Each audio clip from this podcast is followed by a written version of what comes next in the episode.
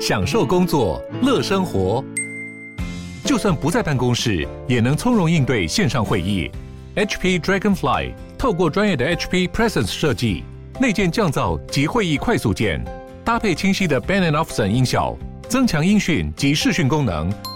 HP Dragonfly 顶级商务笔电，采用 Windows 11专业版，让您在会议中享有最佳的视觉和听觉品质。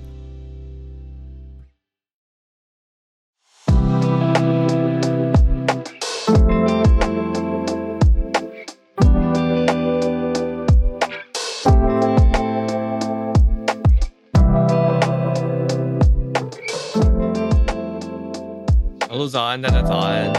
哈喽，早安，大家早安。欢迎大家来到今天十月十三号星期四的全球串联早安新闻。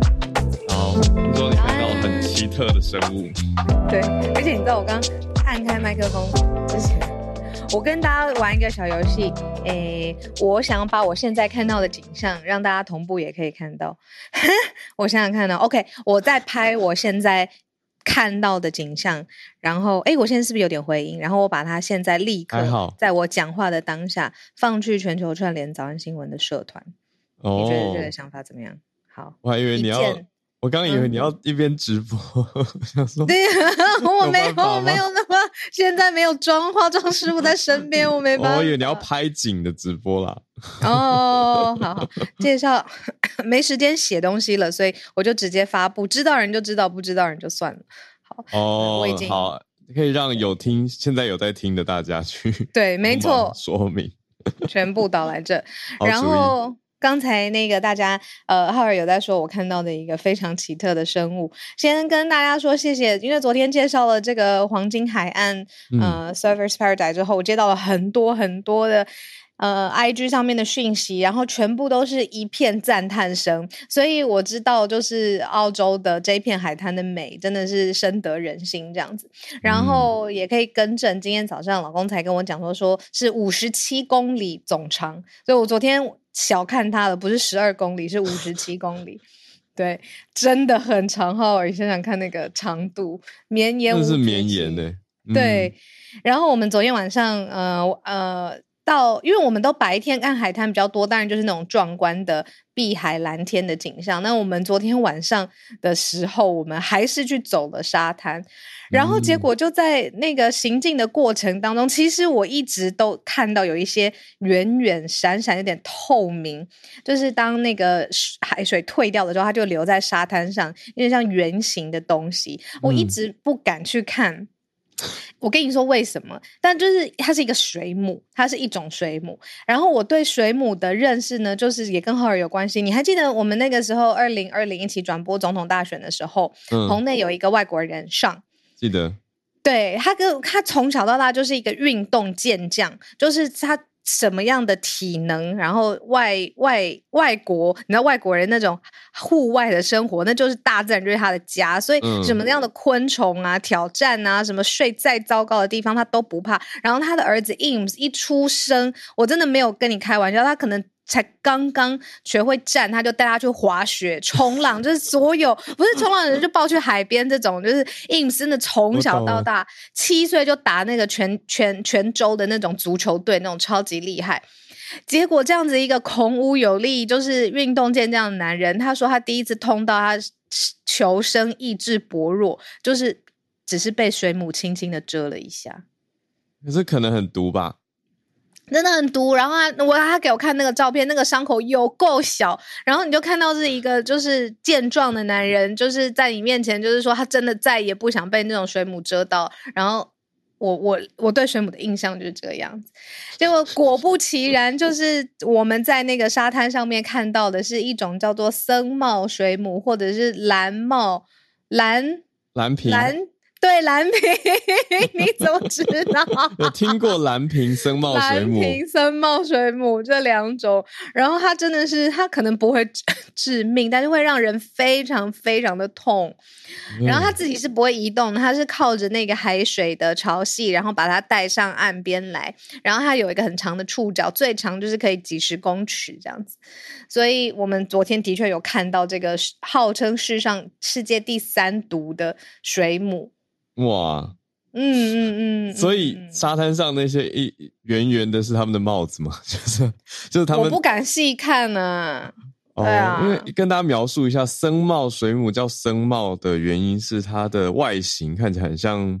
嗯，我觉得中世纪的时候僧侣的帽子吧。大家想象修道院的僧侣，呃，有的时候会罩在头上一个长形的帽子。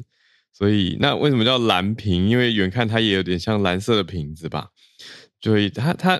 嗯，看照片的话是有一点蓝蓝的，所以叫做蓝瓶僧帽水母。但这么毒哦，世界第三毒，世界第三毒，对啊。然后有人说被水母蛰通常怎么处理？像我记得那个时候也是医生说它可以泡热水或者是泡冷水，但是他说原本就已经够痛了，然后再泡下去简直就是痛不欲生。Iris 说我被咬过啊，可是那边不是很多人在冲浪吗？对，然后所以我们就想说，可能真的没有那么那么的频繁发生，否则他一定会警告旅客嘛。哦、然后再来就是，那是我我自己觉得我搞不好看到，搞不好那个水母还有分更多细细项。嗯、但我们去查了之后，真的有发现说，可能也跟这个生态变化有点关系。这个森茂水母的数量是有在变多的，然后会多到你拍下去那个海面下面全部都是那个水母飘在上面，非常密集。这样怕，听起来恐怖。哦，我就是听到了，我就会不敢下那片海，你知道吗？就是对，高风险，对，太危险了。对对然后我就一直跟我自己说，就是如果真的这么危险，他早就会寄出旅客警告了嘛，警示了，不会不会让这么多的人这样疯狂的冲往海边。但是我还是觉得这个景象很独特，所以想跟大家分享。嗯，好，你们散步要小心。听到这个就会想说，哦，好，会想到会怕怕的。蓝瓶僧帽水母，好，所以像这个海滩的印象让大家更完整了。就除了有绵延走不完的海边，很漂亮，可是也要注意有可能有水母出没。哦，好，那我们差差不多来盘点今天的四题吗？嗯、呃，在盘点之前有一个最新小插播快讯吧，嗯，就是。哎，其实是十月十一号发生的事情，应该不能说算快讯，因为已经两天前了。可是我看到还是有点，就是 Starlink 很短的一个新闻。Oh. Starlink 在亚洲的第一站选择日本，要开开通它的网络服务，是日本。竟然是日本。嗯，对，然后服务的月费是一万两千三百日元。嗯，如果你要当 user 的话，你那个要用它的。卫星的 网络计划，它的服务计划是一个月一万两千三日元。一个小小的新闻，我刚刚想说，赶快把它讲掉。一万两千三换成台币大概两千六左右一个月，哪一个梦？我还蛮意外，嗯，意外，可是又觉得好像经济能力上来说是合理，嗯，只是会想说，应该现在还是偏向是网络比较。差的地方才会需要用到这个低轨道卫星的连线嘛，所以会想说，嗯，那是会比较户外的地方，或是你说登山族群啊，会不会比较需要？要不然，对啊，嗯，大家平常在市区的话，应该其实用不太到 Starlink。哦，买一个梦，买一个梦，信信仰的测试。对啊，日本网络没有到很差，所以就不知道为什么。嗯、对，信仰的测试，还有就是未来感吧。翠翠立刻说：“日本网络没有很差，对啊，铁定不会很差的。”嗯嗯，好，一个小小的侧面的科技消息。那当然，我们今天还是选择了四题，真的是比较完整的。现在世界上面各个角落发生的事，跟大家一起分享。嗯、好，我们今天先从美国一个新的劳工法开始讲起哦。这个劳工法蛮重大的，因为它要把一个过往大家都觉得是临时工作的类型转成正职来。给予相关的保障是什么呢？比如说外送员这样子的工作，在新的劳工法里面会得到保障。好，这是第一题。第二题则是中国的消息，中国在推很多项生育的措施，在奖励生育。嗯，好，等一下跟大家讲。第三题则是柬埔寨，柬埔寨近几个月来，应该说近年了啦，人口贩运是大家很关注的主题。那在台湾这边是这几个月特别特别关注嘛？现在柬埔寨是祭出他们内部官员的相关禁止规定，希望可以来打击人口的贩运，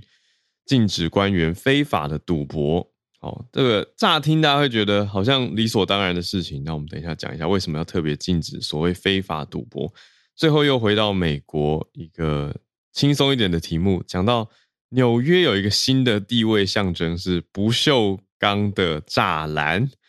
好，我很好奇这一题哦，为什么装不锈钢栅不锈钢栅栏就是代表一个身份吗？好，我们待会再回到这个比较轻松的题目。先从第一题是法规面开始讲起。美国新的劳动法是要保障零工的，我觉得这代表了一些现在现况就业市场的改变。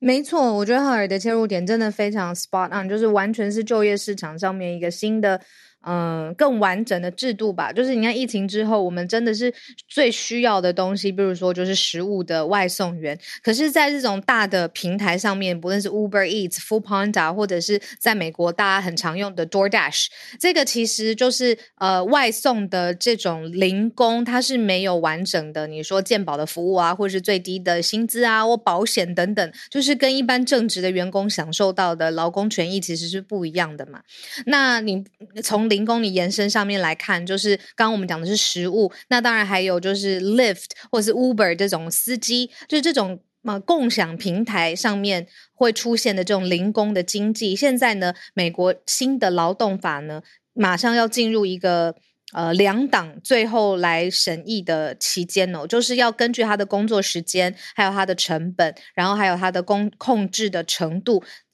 规范这些。零工企业就是我们刚刚讲的 Uber、Uber Eats、Foodpanda 或者是 DoorDash 本身要给这些零工正职员工该有的、嗯、呃劳工的健保、劳保、最低薪资的保障、工时的保障等等。那希望这些呃工作上面的严格的呃配套措施要能够还给这些零工。嗯，那为什么会？发生这样子呢，就是刚才浩儿就讲的，就是说，其实以美国来讲，有上数百万的人是这种零工经济的工作者。例如说，你运输业或是公共卫生，甚至是餐饮不同的领域，那他们如果一直都没有这些保障，相对来说在市场上面就比较不稳定，而且比较弱势嘛。嗯。那现在这个法案现在是交付到两党，就有四十五天的讨论的时间。那如果过了的话，我觉得这真的是一个改变整个经济生态的一个新的劳工法案。嗯，这是美国劳动部在美国时间今天提出来的一个新法案哦。明天，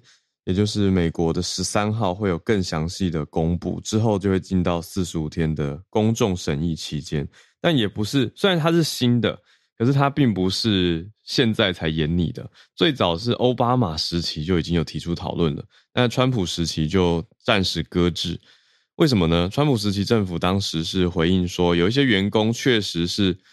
用。有自己的正职，其他正职工作。可是刚刚小路讲到的这些，比如说你说在 Uber 当驾驶好了，就是兼职的。那当时川普政府的回应是认为那是一种劳务承揽，意思是接案子啦，等于他并不用受到一个全职或完整工作的保障，他不用有相关太多的福利，他就是，而你就是接案啊。比如说我翻译好了，我接一个文件的翻译，那不用因此雇主。他也不是雇主啦，就是委托方要给我，你说劳健保吧，所以当时的逻辑是这样子。但是过去的一年，哦，这个统计数字还蛮惊人的。刚不是说几百万吗？可是在美国这边数字掌握到是有六千万的美国人从事过零工的工作。哦，搭配组合型嘛，嗯，比如说疫情的时间，我真的是没有事情做好，我去送个餐，我去开个车这样，或是兼职增加薪水啊，或者对都有可能，或者是他工作转换期间。这样子的呃案例其实听过不少，好，所以综合起来，根据这边报道的统计是有呃，诶，这是 BBC 的统计，还有半岛电视台的综合报道，里面讲到说，美国去年就有六千万零工者，所以后来就有这些相关的游说啊等等。但我看到另外一个点是，现在时间点也是蛮敏感的啦，就是大选在即，美国是十一月初就要期中选举了。那现在你说这个放到两党去讨论，也会有不同的切入点。好，所以那之后会会有什么变化呢？嗯，就是外送员可能会有正职的相关保障嘛。嗯，那另外另外，美国劳动部官员也在提说要规范 Uber 的股价啊，呃，应该说 应该说不是规范 Uber 的股价，这个规范让 Uber 的股价，这个消息只是公布还没通过。股价就已经掉了，对，掉了很多。对，Uber 跟 Lyft 的股价都掉了。因为想可想而知，他的人事啊、监管的成本啊，你说你要负担劳工的这些，然后你一定知道，就是员工的这些钱，真的是呃呃，企业方啦，就是资方，真的是一大笔的负担跟开销嘛。嗯，对啊，所以对，当然市场上面就是这样子反映，反映在 Uber 的股价上面。嗯，等于就是跟他们打对台，因为 Uber 一直以来主张的是，我是一家科技公司哦，我不是运输公司。哦，这是一个点。然后另外一个就是说，因为我不是运输公司，那这些驾驶员就是接案子，它是承揽的关系哦，不是拥雇的关系。嗯、这个在很多国家其实也都有相关的辩论吧，或讨论，还有法法规的认定哦，不一而足，就每个国家情况不一。但是美国这个消息现在刚放出来，就冲击到两大两大公司的股价，DoorDash 也跌百分之六。对啊。嗯嗯，在美国就是 DoorDash 真的蛮常用的啦。嗯，好，这是美国现在新的法规上面反映他们怎么在看待零工经济，还有零工经济的未来可不可以得到更多保障？这个我们也可以放进长时长时间的观察当中。嗯，那更长时间的观察，我觉得第二题我们可以跟大家分享一下。我们把镜头场景转向中国，就是。中国现在的人口发生什么事情呢？其实跟台湾很相似哦，就是因为大家不想生小孩，所以你如果去做模型上面的推估，很快整个中国就会出现一个老龄化的社会。我觉得这个放在亚洲国家，其实一点都不陌生嘛。大家对于这样子的现象，其实是很很很了然于胸啊，就是说啊，真的就是会这样子，因为大家不生小孩。可是为什么中国特别？是因为它经过很多时期的人口生育管制。我们这边可以帮大家整理一下，你记。的最严格的一胎化的政策，嗯、你会觉得很疯狂。就是现在想起来会觉得很疯狂，和那个时候真的是朗朗上口。你要说它是一个很成功的政治宣传，我觉得也不为过。就是他不希望大家呃多生小孩，有严格的一胎化的政策。那个时候是一九八零年代，那但是后来对真的很久，持续很久，持续很久。然后到了二零一四年，嗯、你看这么长的时间才开始放宽，是说如果夫妇有一方他是独生子女。只要任何一个人，爸爸或妈妈，他自己本人是独生子女的话，那在这样的情况下，他可以生两个孩子。嗯，然后二零一五年的时候呢，这叫这个这个政策就是开始变成说，所有的夫夫妇你都可以生育两个小孩。嗯。但是还只能到这边哦，你如果生三个就不行哦。然后到了二零二一年，就是去年的时候，是现在所有的中国的夫妻可以生三个小孩子，就是它是有一个特别的呃管制的进程，有一点像是慢慢放松的阶段这样。嗯、但尽管这样，是不是政策来不及呢？因为现在说，嗯。完整的呃增长是已经放缓很久了啦。说老龄化的社会是基本国情，所以呢，现在就有很多新的呃联合起来的政府单位跟机构，一口气有十七个部门哦，发布了支持生育的措施，像是住房啊、托儿各种不同的方。嗯，老龄成基本国情，就是算是接受跟面对问题，打算来做调整，可以这样说了。所以刚那个。基本国情这个说法是 BBC 这边还有他整理到不同媒体的报道。那讲回小鹿刚讲的这个，让大家回顾了一下，我就觉得真的是逻辑的翻转呢。我觉得过往大家你看是是因为大家其实概念上是会生育超过一胎，所以为了要减缓人口的增长，当时八零年代一直到二零一四年期间是一胎化的嘛。但是后来，等于政府政府的认知跟概念是说，那我放宽之后，大家应理理当会生。可是发现放宽之后，现在需要更多的刺激鼓励了，所以也开始做调整了。那十七个部门，嗯，过去大家在讲是说，白话文啦，就人口专家回应 BBC 说，政政府现在新政策就是在解决所谓养不起的问题。那效果会不会好呢？目前专家的看法是认为可能有限，因为刚刚讲到的住房跟托儿这些，就是要让整个环境变得友善于生育嘛。那但我觉得它牵涉到的，我们在早上新闻也讲过啊，就是比如说你看欧洲各国，大家寄出的政策不一，可是为什么不是每个地方都同样这么有效？就算包括金钱补助哦，那我觉得它是一个整体环境性，还有，嗯，你说如果身边大家都亲亲友亲朋好友都在生小孩，好像生育率的，应该说对生育的意愿也会增加吧，就是大家都会普遍比较愿意生，但是现在这个情况是。OK，我们讲完整一点点，所以包括哪些呢？这些措施包括托育服务增加，还有生育。对生育的休假机制也要更完善。嗯嗯嗯，还有嗯，还有青年的居住问题，就住房的困难也要解决。另外是妇女就业的保障，虽然听起来很忙，就是哎就业加生育，但同时这些。综合起来就是一个新时代的，我觉得是在呼应、回应新时代的变化，还有大家观念的变化。但是一开始也许不会那么快有效，但是当然会试不同的方法。那另外国呃，中国国内的调查是讲到说，婴幼儿没有人照料是一个大家认为主要的障碍。好，所以大家在处理的是托育，就是诶，父母都要上班，那。小孩谁照顾的这个情况哦，那现在城市当中的平均调查是说，有大概三成的家庭都有托育的需求，可是供给不够，嗯，所以大家就在看这个题目。那网友的一些不同说法，就是主要还是在讲经济面，嗯，就说穷啊，房价高啊，或者房子买不起，老人来看小孩住的地方也没有哦，意思是如果长辈要来帮忙带孩子，他没有地方住。就是空间太小了，嗯、等等，然后没有时间照顾，没办法送小孩去高大上的私立托育机构等等这些问题。嗯，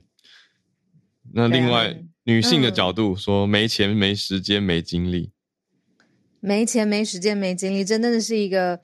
嗯、呃。我觉得也是所有的人脉，不是女女生而已，因为现在很多男性他也愿意就是担担任比较照顾者的角色，可是他的实际的经济条件是不是允许？他的时间呢？他的这个金钱的支撑力是不是有达到自己的理想的那个生活状态？只是很多人想到就不敢想下去，就会停在那里啊。嗯，因为毕竟你要养育生命，也不希望。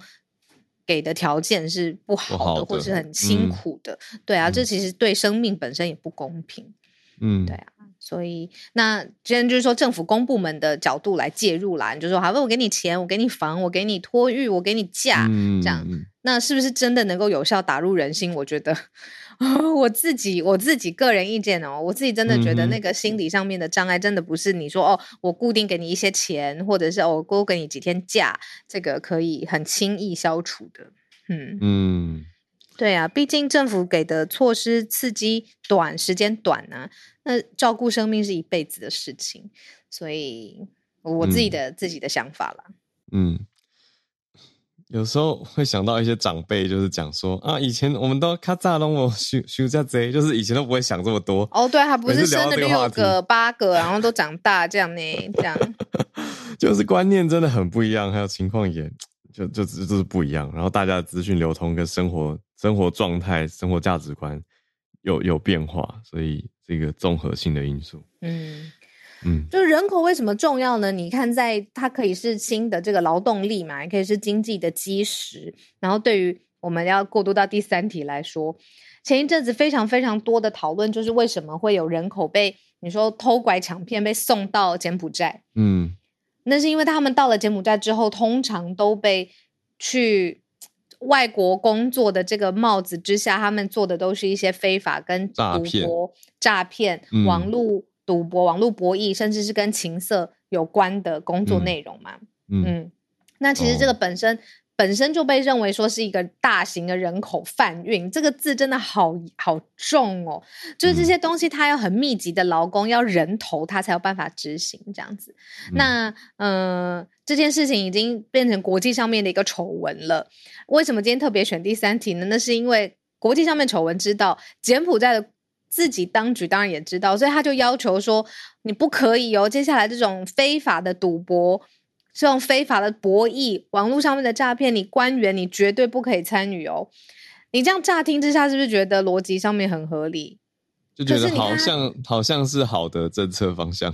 对，可是到底严重到什么程度，要当局特别出来规范政府官员不要参加非法赌博？对啊，你讲的没错，就是刚刚我们在读标题的时候也在想说，嗯，不是本来就不能参加非法赌博？本来就不能赌博，对啊，对啊，非法的赌博，对，就非法的博弈跟诈骗。但是现在在柬埔寨这件事情已经泛滥到是政府要出来说自己的政府官员绝对不可以参与，这样可见呢，过去一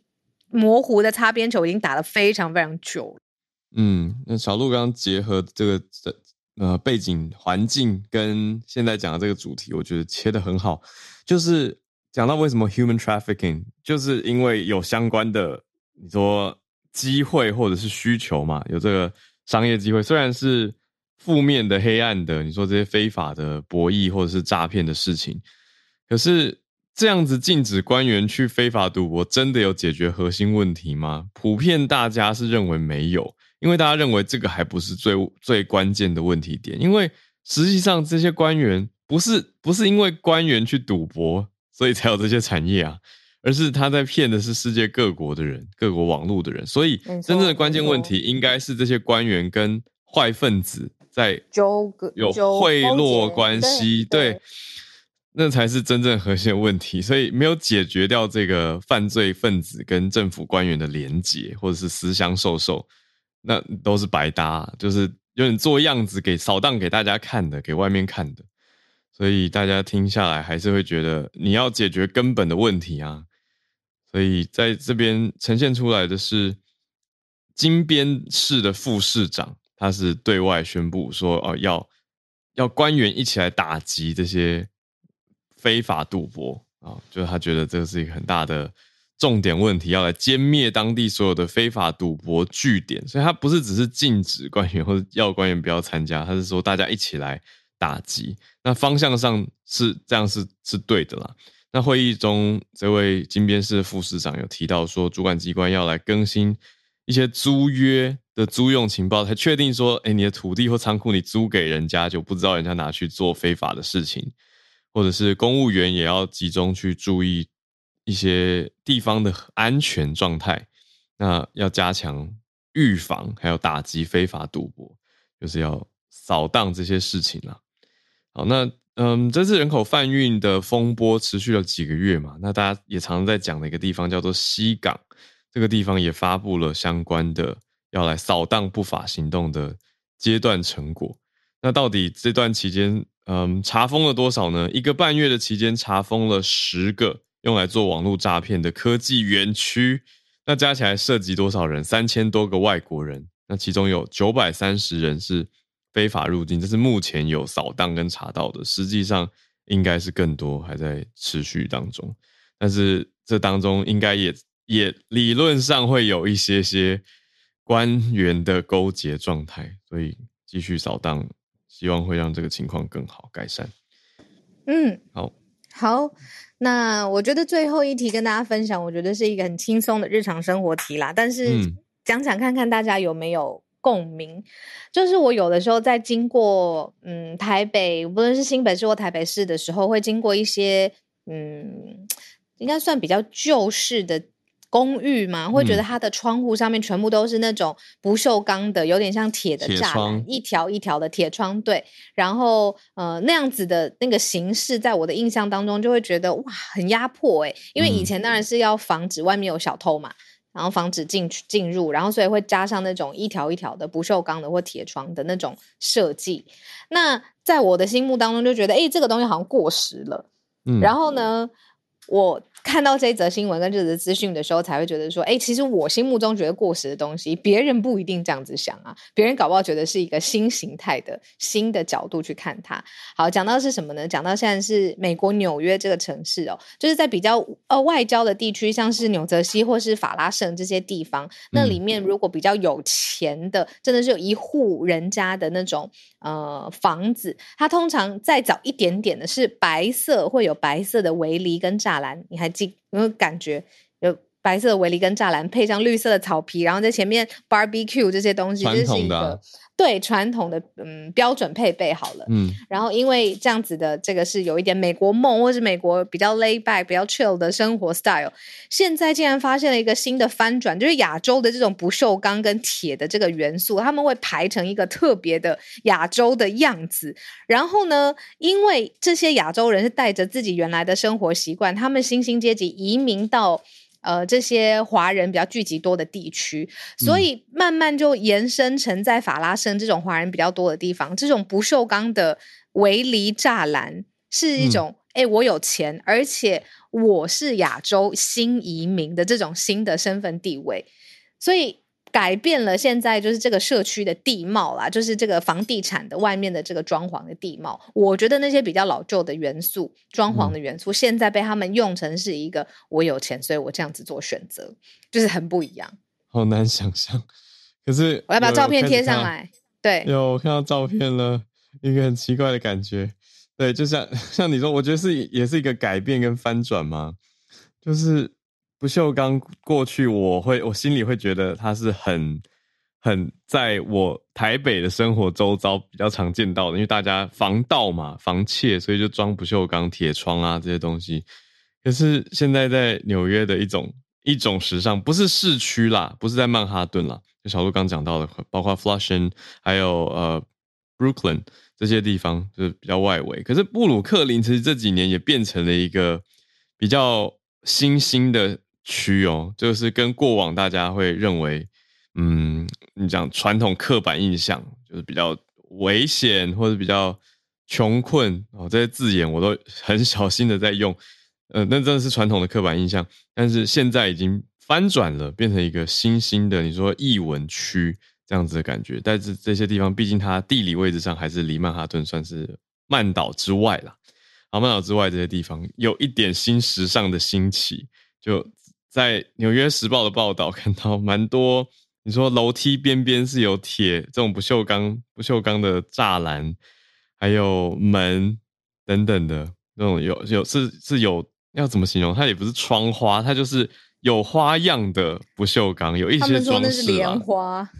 那是 莲花，亚洲元素，哦、可能是执行的人也。没有太理解，对，不熟，嗯、但是他想表达那个意境，就是有一些亚洲的元素被变成是美国梦的栅栏符号象征。对对对对对，没错没错。嗯，对啊，我来我来把那个照片贴上来，就觉得很妙啊，因为可能当地的工人也不习惯真正我们习惯的栅栏是怎样这样子。嗯嗯嗯，对，不过就变成了一个新兴家居装潢的风潮啦，跟大家分享现在在纽约发生的事。嗯，好的。现在时间八点三十四分，我们来进到全球串联的时间，欢迎大家来跟我们分享你所关注跟看到的消息哦。哦，看到不同的听友已经举手了，来邀请。好，大家说想看照片，我现在整理一下，然后发在我们全球串联早安新闻的最大的那个社团。嗯。对、欸，我们一转眼，这个公开社团也三万五千位成员在里面了，所以大家多多去交流互动。来，我先邀请我看到几位听友。好，先是昨天刚过完生日的香港听友 Bernard，邀请 Bernard 上来。Bernard 早安，各位早安，早安，早安。今天要分享的就是，呃，香港初中，就香港呃中学一年级到三年级的，呃，就是有一个科目，就是从二零一零年开始的，有一个叫生活与社会的课程。然后因为之前呢，就是香港的高中的，就是高中的课程有稍有一些那个就是优化跟改革，所以他在香港的教育局呢，说要把这个。呃，生活与社会呢，就要加强，就是一新增一些课程，也减去一些课程，就变成是公民经济与社会。这是从这个课程呢，是在二两年之后的二零二四年的九月入学的入学的时候就开始这个课程。然后里面就是我先就是呃，里面就有三有一些新新增跟删去嘛。新增的话呢，主要是那个就是因为呃国香港的国安法也出来了，然后之前的那个就是之前选举，他们把这个选举的那个。一些呃重要的元素已经改了，比方说就是那个呃。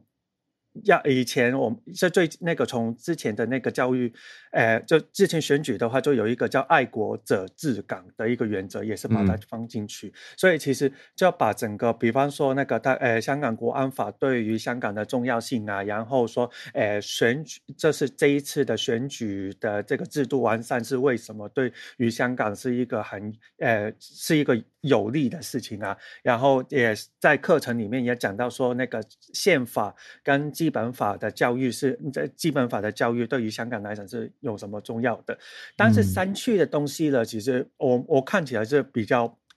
哦看起来是比较有问题的。这样是，比方说有一些是，呃，他们把这个呃，像政府、有一些社会群体、一些非政府组织、媒体跟个人对自由发表的意见。的权利跟那个一些的重要的重的重要性，把它在这个课程里面就删掉了。所以其实就这个就是它这个它变相的。我们以前从二零一零年开始的时，其实二零一零年开始的时候，其实呃香港就是有一个就是很大型的游行，就是反。国民教育其实就是怕，当时候其实很多怕那个当呃，就是有一些所谓的洗脑性的国民就是教育，嗯、就是说那个我们以前当时候就是呃呃有一些 rumors 啊，所以那个时候说那个要看到呃。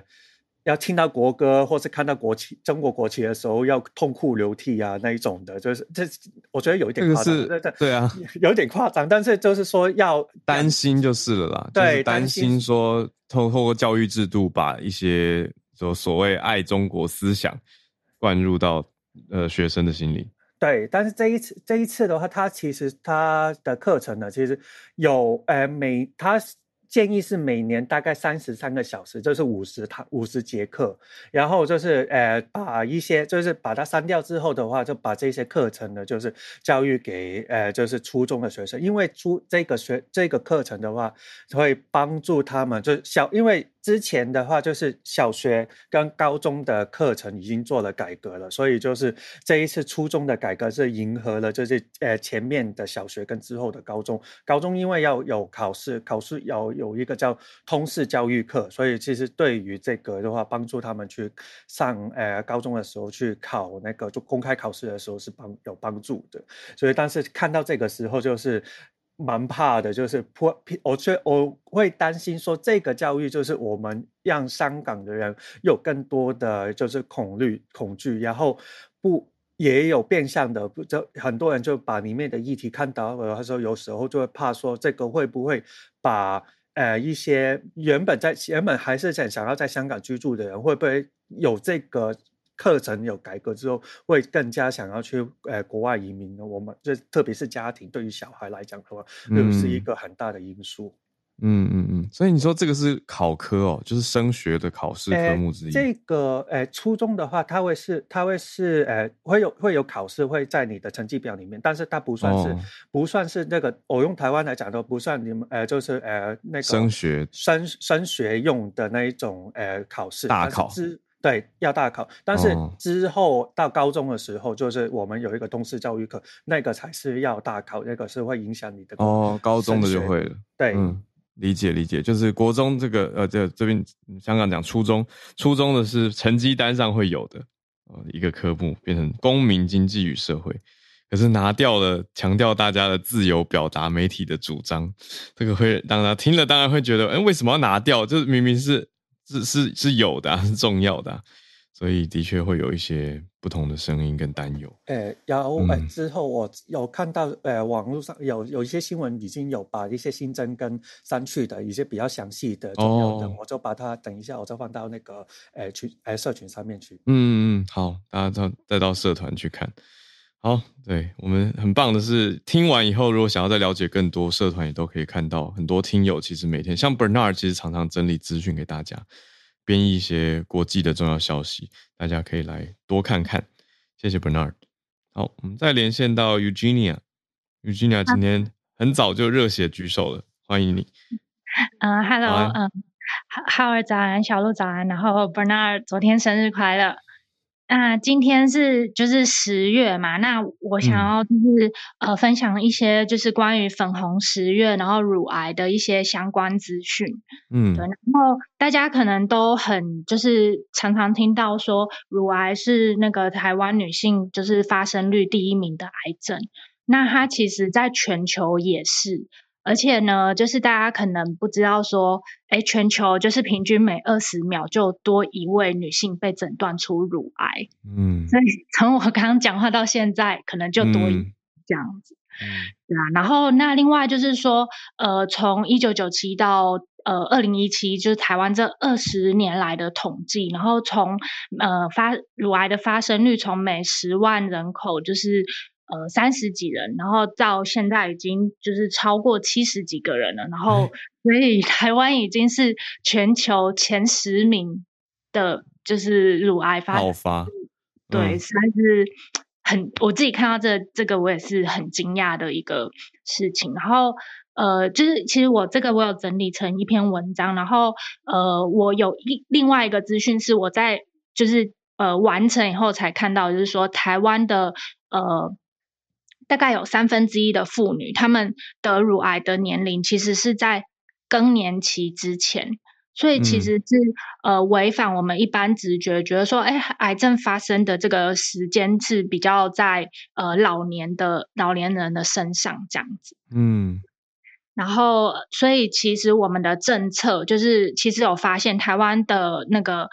得乳癌的平均年龄是比欧美国家提早了十岁。那这也就是为什么说，呃，我们的政策在做那个呃，就是乳癌筛检，女性就是四十五岁以上，嗯、然后每两年就可以去做一次这个乳房摄影。嗯、那这个部分就是说，呃，如果是没有家族病史的人，他是呃，就是说是四十五岁。那如果是你有二等亲之内的。这个就是呃，比方说阿嬷啊，然后或者是姐那个姐姐，或者是妈妈、嗯、这些，他呃，这你有二等亲的人有呃乳癌的病史的话，那就是提提早到四十岁。对，哦、那所以呃，就是提醒就是身边的女性，然后还有就是男性也可以分享这个资讯给嗯。关心的人，就是说，呃，其实这个乳癌筛检呢，它其实是可以帮助我们，就是早期发现，它是一个呃，现在应该是最有效可以侦测乳乳癌的一个呃一个手段，然后可以降低百分之四十一的这个发生率。嗯，然后另外一个很重要的是，有一些人会很担心，就是比方说失去乳房啊，或者是什么，然后不敢就医，嗯、但是。呃，其实零到二期的乳癌患者呢，他们治疗后五年的存活存活率是超过九成的，所以就是一定要呃好好的跟医生合作，然后接受治疗。嗯嗯，大概是这样子。嗯，哎、嗯，我的认知就是刚刚谢谢 Eugenia 讲到说，有两年一次是政府补助的乳房摄影检查嘛，这个会是很好的观察跟发现的方式。另外，我我以前印象也是说，女生要自己在，比如说你说洗澡的时候自己注意按摩，或者是也许另一半你知道，就是丈夫会会发现或者注意到，如果有一些硬块，这个是现在有更新吗？这是我以前的认知。好，那既然你提到，那我就再多说一些，嗯、就是说，呃，女生大概在那个生理期过后的一个礼拜，因为那时候就，诶，有的女生可能生理期的时候会。呃，会胸部比较乳腺会发胀，它会比较不舒服。然后这时候做一些呃，就是检查是比较不容易发现。所以你大概生理期过后一个礼拜，那个已经就是乳腺的肿胀已经消了。那你在洗澡的时候，你用那个肥皂水什么的，然后你去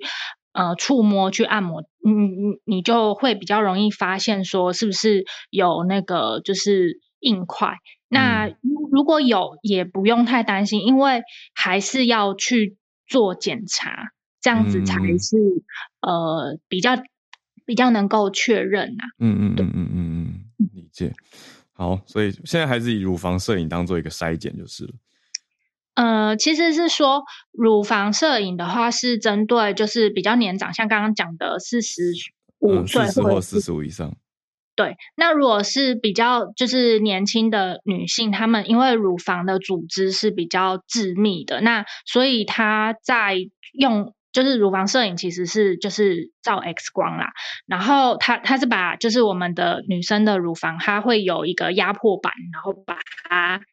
夹紧，然后照 X 光，嗯，所以其实是有一些不舒服的。嗯，对。那如果是年纪比较轻的女生的话，可以。自费，如果你会担心，嗯、你可以自费去做乳房超音波。嗯、那乳房超音波就是涂那个凉胶凉凉的胶在你的身上，然后它就是会用一个探头，那去就是做检查。嗯、那这个样子的话，它其实就不会像那个乳房摄影这么不舒服。然后也是，就是他们各有它的呃优缺点，跟它应用的地方。嗯嗯嗯，好，这样很完整，谢谢 Eugenia。在这个粉红十月嘛，就是十月在宣导大家要有意识，我觉得意识是很重要的，就是大家诶注意到要要注意哦，要检查，不是一直忙到没有注意自己的身体，所以当然是希望大家可以多多让自己更健康，然后生活作息都更好，所以整体就比较不会那么好发在大家的身上。谢谢 Eugenia 的宣导，让大家有这个意识。好，谢谢，谢谢。那我们再继续连线到。很不一样的，来到戏谷科技题啦。好，James 特别昨天就看到了，那帮我们大家整理了，我也很期待 James 要跟大家讲 Meta 新发表的 VR 的头盔，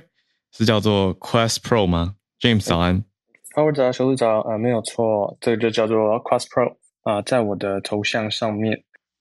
对，然后就是 Meta 在昨天的时候有这个 Connect 年度大会嘛，然后他们就终于公布了他们这个常常在。呃，在这个 financial call earnings call 呃财报的时候说的叫做 Project Cambria，然后终于推出了这个比较贵一点的这个呃算是头盔的部分，然后就是他们的 VR 头盔嘛，然后这个版本跟他们之前的版本呃之前最新的叫做 Class Two，现在这个叫做 Class Pro，跟这个 iPhone Pro 的这个 nomenclature 或是呃这个命名的方式有点像，然后这是比较贵的，然后可能是比较呃专业一点点的用途的头盔，对，然后。呃，可能跟大家讲一下，呃呃，specs 就是它这个呃科技的细节，好了，讲不要讲太多，讲一些啊、呃，反正重点就是说它这个定价方面啊、呃、是比这个 Quest Two 贵非常呃算是非常多，对，Quest Two 现在的定价是四百美金，然后这个最新的 Quest Pro 是一千五百块钱，嗯，所以贵了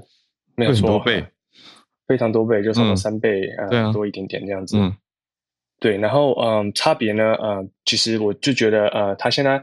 他们的 strategy，他们这个政策略可能是想要把一些比较新的功能推出来给这种专业的开发者来使用，然后让他们啊、呃、研发更多的不同的 app 这样子，然后才可以让就是比较平价的消费者也可以接受接受到，然后等到可能科技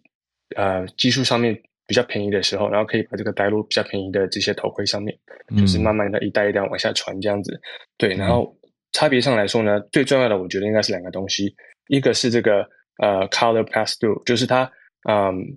它虽然是 VR 头盔，可是它可以用来做 AR 呃的方式使用，就是说它可以呃紧紧前面有两个相机，然后它可以拍外面看到的东西。然后以前呢，Quest Two 的时候，它只能用黑黑白，对。然后在最新的 Quest Pro，它是可以彩色的，对。这是一个我觉得蛮重要的一个呃未来的趋势吧，或者是他们想要做的一个用途，就不只是说你可以带着在虚拟世界，你也可以在真实世界里面带着。虽然可能目前上来说。不够拟真，就是不够小，可能人家觉得你嗯嗯嗯不不太对，乖乖的走在路上戴这个头盔。不过未来来说，如果可以变得更小的话，啊、这也是一个很不错的一个选择嘛。先给这个开发者这样子的功能，让他们继续呃来尝试一下，来实验一下。对，这是第一个。然后另外一个呢，我觉得很重要的是这个呃，不好意思，我看一下，呃，是这个呃呃，expression tracking，就是它可以啊、呃，它在这个呃、嗯、头盔里面呢有很多相机，看你脸部的表情。嗯，哦，你说那个表情的 tracking 啊，这里的 expression 是表情。对对对，没有错，就、嗯、就可能像是这个呃 Memoji 嘛，嗯，就是在 iPhone 上面，哦、嗯。对，可是你在戴一个头盔的时候，当然就是没有办法看到你全脸的这个样貌嘛。嗯、对，所以说他可能他们要为了要就是呃 combat，就是要解决这个问题，他们就把相机就装了非常多在头盔里面，然后可以侦测你可能眼睛的呃样子啊，眼睛的肌肉的变化，或是鼻子或是嘴巴的肌肉变化，然后把这个肌肉变化呢，把它用到你的这个真正的在他们呃 app 里面的人上面，嗯，就可能让你比较拟真一点。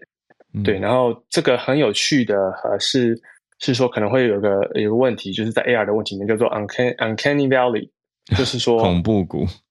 对对对，没有错。嗯，所以就是说这个很有趣的一个现象，未来可以就是大家可以在应用看嘛，就是说当你跟人越来越像的时候，你可能会到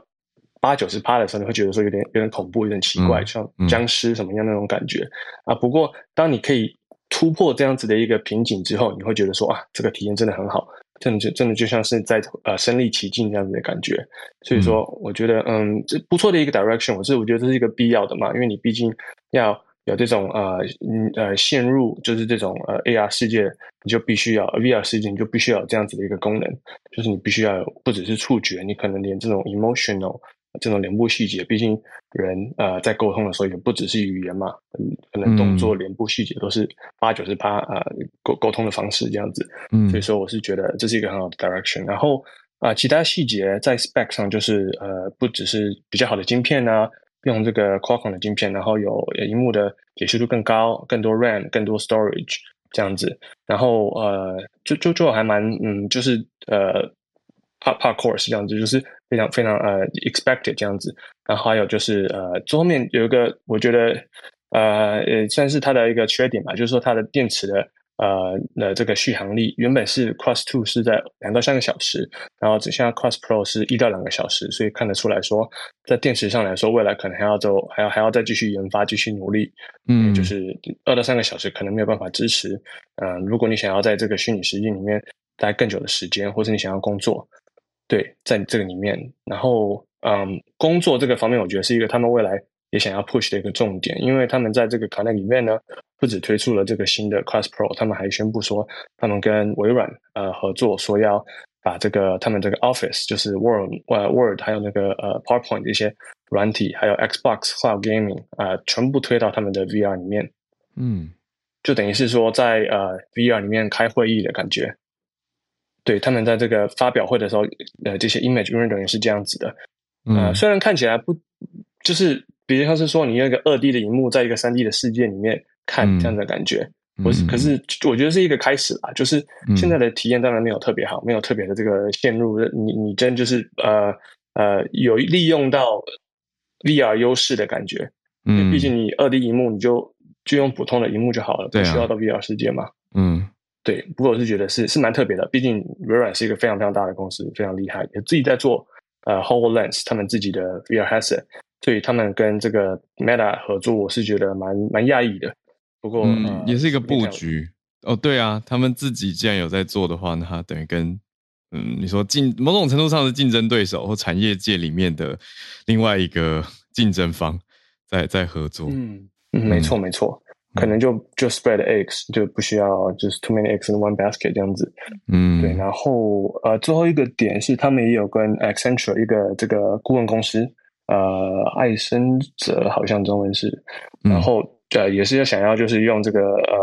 顾问的这就是把这个 Meta 他们的呃头盔呢推到各种不同的这个呃就是商用的模式、商用的一些用法这样子用途这样子，然后就是。就是想要继续推，可能用商用的力量来推吧，因为毕竟我觉得现在 AR headset 嗯的瓶颈是呃他们的 infrastructure 还没有像以前 Facebook 刚刚开始一样那么多，因为那时候大家可以想到说，那时候大家都已经有手机、有电啊、有电脑，就是非常容易可以上网，然后可以到各种不同的网际网络的网站这样子，然后呢都可以就是这种 viral 的呃 grow 这种指数性成长的时候，有有不少就是注意于这样子的这样子的一个环境。那现在这 Air headset 其实你必须要花四百块钱啊，甚至一千五百块钱去买这个 headset，其实对普通人来说不是一个非常容易的一步嘛。对对。对这样来说的话，它可能需要一定外的一些力量，比如说像是商业商业的力量，或是说，嗯，可能是需要有个 killer app，就是让大家都很想要进去这个世界玩的一个 app，、嗯、然后来带入。对，然后我是觉得这是未来可以就是继续关注的地方，看有没有这样子的一个东西出现，或是有一个业界整个呃各个这各家公司开始就是陆续出头盔的时候，可不可以就是把这个使用者继续带进去这个 AR 和 VR 的世界里面？对，嗯嗯，分享到这里，谢谢，谢谢 James。对啊，刚听，比如说讲到那个 Office 系列，就会听起来很不 sexy，就是他不会想说啊，我热血买一个头盔要进去里面用 PowerPoint 或是用 Word 跟 Excel 去上班。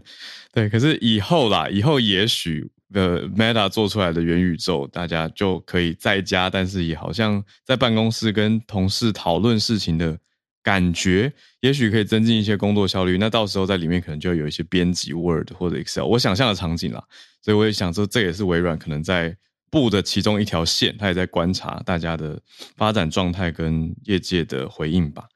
好，小小的推测，这是我我的生活经验去推的。好，那我们来到最后连线到东京的翠翠，翠翠早安。Hello，早安。是说东京呃，日本也开始开放那个就是边境了嘛？所以其实这几天人真的是外国人变得非常的很明显吗？很明显，非常的明显，就是。我已经有一种黑船来袭，就是一堆外国人来，然后英文说不停，我觉得非常恐慌，我已经就觉得有点恐慌症发作。对，我们自己店现在昨天，而且是又是在，因为大家的行动时间大半大部分是在下午时间，所以其实下午的时间有非常多欧美人士，其实就已经有来我们店，就是喝一点酒之类的。但是就像我之前讲的啊，可能因为大家对于文化上面的嗯认知吧，就可能大家就是喝个一杯待很久，或者是其实是。是你喝一杯不能试喝再点，或者是就是他还让小孩在那边吃东西之类的，很之类的的，就就是你知道。对，就是有一些这样的情况发生，就觉得很像是我之前 讲的那种，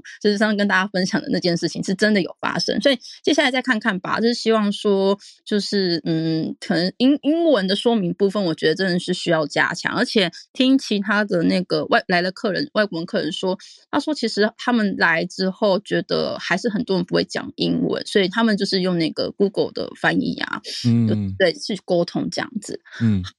那呃，sorry，那我今天想要分享的是一个，就是其实我不知道大家对日本的百货公司可能比较多知道的是伊势丹啊，就是或是宝岛屋之类的。嗯、那其实还有另外一间就是老牌公司叫做松屋，然后它最近因就算是疫情之下，就是百货公司其实业绩也不好，所以他们现在决定要放放弃，就是贩售无哦，日文的和服我们会写无服，就是比较高级的，这种就那种很不是不是那种什么浴衣，而是高级的和服，嗯、呃，我们会叫做无服这样子。和服，对，无福啊，其其实好像男人就是来自那个中中国吧，我有点没有去查，可是好像是跟中国以前有关这样子。好，你说无口天无姓氏的那个，对对对对对，那个无、哦，对，嗯，因为的确，因为和服其实是。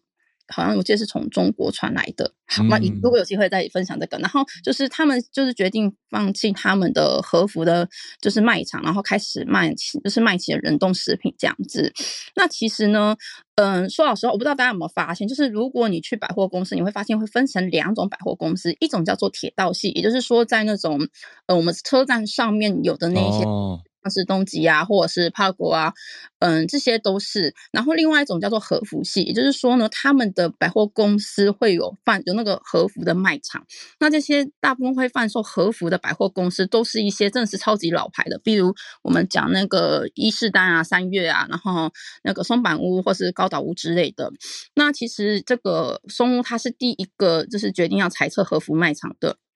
然后其实原因就是因为对，因为疫情之下，其实没有办法创出好的业绩，所以就是他们的社长希望大家可以提出一些改善的计划。嗯、那第一个就是大家是希望说想要改，就是撤和服卖场这件事情，而且因为其实和服的市场在，因为我们现在其实一般都是穿就是所谓的西服嘛，一般的服装，所以其实和服市场的确是不断萎缩，而且业绩也不好。可是其实就像我讲的，其实所谓的和服卖场大多都是在这些老老牌的百货公司才有，也是他们在创业的时候就有的一个算是主业吧。嗯、然后，所以其实，在一些很重要的典礼，比如说像嗯，在日本有七五三，就是所谓小朋友的，就是一个。仪式，然后还有包括成人礼跟结婚典礼，嗯、其实这一些场合的时候，嗯，他们的顾客其实都会去那边买和服，嗯，所以其实这也是这些老牌公司独特的卖点之一。而且其实会买，因为和服本身其实不便宜，甚至就是在那边买，大部分都是几十万、几百万起跳的和服，所以代表是说，这些客人大部分都是富裕阶层，所以他们来买和服的时候，他们也会同时到其他的楼层去消费。嗯、所以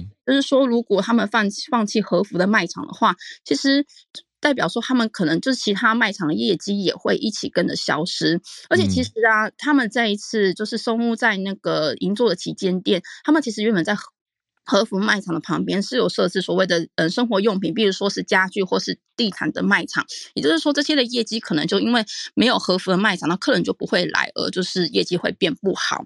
但是，嗯，就是他们的社长秋田社长说，可是其实有一件事情是。因为其实现在连所谓银发族这些老人家们，他们已经开始在习惯网络购物的情况之下，大家也不太会去，嗯、呃，就是那个百货公司买和服了。然后再加上啊，其实算像我刚刚讲的，外国观光客的确开始回流，可是要真的到恢复到疫情之前是还需要很多时间的。也就是说，如果现在不做改的话，其实百货公司可能会面临倒闭的危机。所以他们就裁撤了和服的卖场，然后第二个就是我讲，他们在那个地下二楼开设了一个新的冷冻食品的卖场。嗯，对。那为什么要做这个呢？是第一个是因为他是在银座百货公司嘛，所以呢，他。并不会卖普通冷冻食品，他卖的都是银座一些知名店家或是高级餐厅或甜点店的料理，所以就代表说、嗯、哦，因为是百货公司才能卖这么高级的东西。嗯、那其实他们网罗了五十五个品牌，然后大概有三百五十种商品左右。那像是银座的一个，像是三合屋啊，或者是什么日东控，反正就是一个也是蛮有名的老店，名餐厅的那种冷冻包。对，然后还有包括就是听说是亲子冻的原主的那个店家的亲子冻，他们也有贩售。因为其实有时候或预约或是排队都很难进去的名店，嗯、他们那边就会卖他的冷冻食品。嗯，然后呢，再加上因为其实现在冷冻的技术是有进步的，所以大家会觉得冷冻食品比较不好吃的这种概念，其实是有点被颠覆了。因为他们在这个冷冻技术上面会。呃，在冷冻的时候不会破坏食物细胞的情况之下，你在解冻的时候，那个食物的怎么讲鲜味，它其实就不会流失。所以听说啊，就是冷这些冷冷冻食品的味道，其实。跟就是你在店面吃的味道并不会差到太多这样子，嗯，那为什么他们要做出这样的政策？是因为我不知道，其实像台湾的那个呃百货公司也是这样，就是我们小时候的百货公司顶楼会有那种游乐园，然后还有什么高级餐厅。那因为其实我们以前的年代啊，是大家为了想要去游乐园或是高级餐厅，然后会顺便去其他的地方逛，就是就是其他楼层逛嘛。那我们称就是这样子的一个经济效应叫做淋浴效果。可是其实近年来就是在日本的生活形态是改变，大家其实就是去百货公司都是有目的性的消费，就说啊，我今天买这个东西，嗯、我去买完我就回来了。也就是说，其实大家啊停留在百货公司的时间反而减少，甚至我不用去啊，我干脆就是在网络上买一买就好了。嗯嗯啊，可是呢。还有加上，因为其实日本近年就是经济也是停滞很多年，其实买奢侈品大家还是会想买，可是就相对会买比较偏向便宜的东西。所以我们说为什么 Uniqlo 啊，或是一些 GU 最近比较盛行，其实跟这个也是有关系的。但是大家还是会想要有一点点小小的奢侈，那大家的奢侈方式就是去百货公司的地下的就是生鲜食品卖场。所以其实现在就是很多百货公司的政策，就是让那个百货公司的生鲜食品。卖卖场变成吸引客人最好的方式。哦、那我们称这样，然后因为你来卖场之后，你就会想要去比较稍微逛一下嘛。嗯。所以呢，我们现在就称于这样子的一个政策叫做喷水小雨，就是由上往下去吸引顾客来这样子。由下往上，本来是淋浴嘛，现在是喷水，对对，对，地下室。对，那其实就是，嗯、呃，我我相信这一次大家如果来日本玩的时候，大家可以去这一些百货公司看看，其实很多地方是真的有在做改变的。嗯、那我们可以说，其实这一次这个老牌的百货公司松屋，它的改革也是呼应了这一个政策，这样子。嗯，好，以上就是我的分享，谢谢。啊，谢谢翠翠，都了解到日本百货公司的趋势，也会去思考，哎，百货公司要怎么把客人带进这个客流。就吸引他们呢、我想到台湾这边是很多特卖会，就是太多了。有时候去办事情、买东西，经过就看到又办一个特卖会，但是也真的都会蛮多人去逛的。所以就是像翠翠刚刚讲的啊，好怀念以前百货公司顶楼游乐园，真的那就是一个时代一个时代的变化。那随着消费者的习惯变化，所以这些商家也会改变他们的经营策略嘛。所以也都是一直在所谓迭代啦，一直在变更的。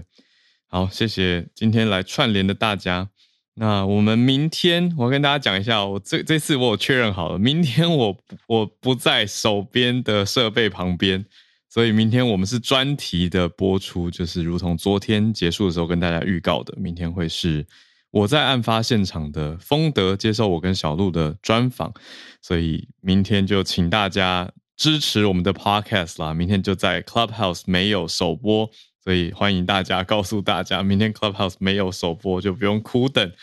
好，那也也不鼓励大家明天自习，因为 明天我要大家去听 Podcast。总之，明天早上我们 Podcast 会上线啦。那已经跟制作人讨论听完了，我觉得嗯很棒，就让大家去了解这个，我觉得很不容易。你说做社会新闻的节目，它的背后制作还有。丰德用主持人的角度去讲一些他印象很深刻的案件，那对于社会的一些意义，还有大家可以去思考的点哦，就是所谓真实犯罪，我觉得这个节目又做出了一个很在地，而且有前瞻跟未来大众思考、增进理解的一个功能。那我觉得增进理解这件事情，在我们节目上也可以观察到，那在我在案发现场也可以，所以。很高兴有这样子的访问机会，也让大家明天多听听啦，所以请大家一起期待。那再次谢谢今天所有来串联的朋友，Bernard、Eugenia、James 跟翠翠，还有在收听的大家。我们今天呃这个礼拜的串联就在这边告一个段落，所以明天专题大家要听哦。那我们下礼拜一就会再回归串联，我们就。明天空中 podcast 见，那礼拜一我们再直播或是 podcast 见，大家拜拜，预祝大家美好周末，大家拜拜。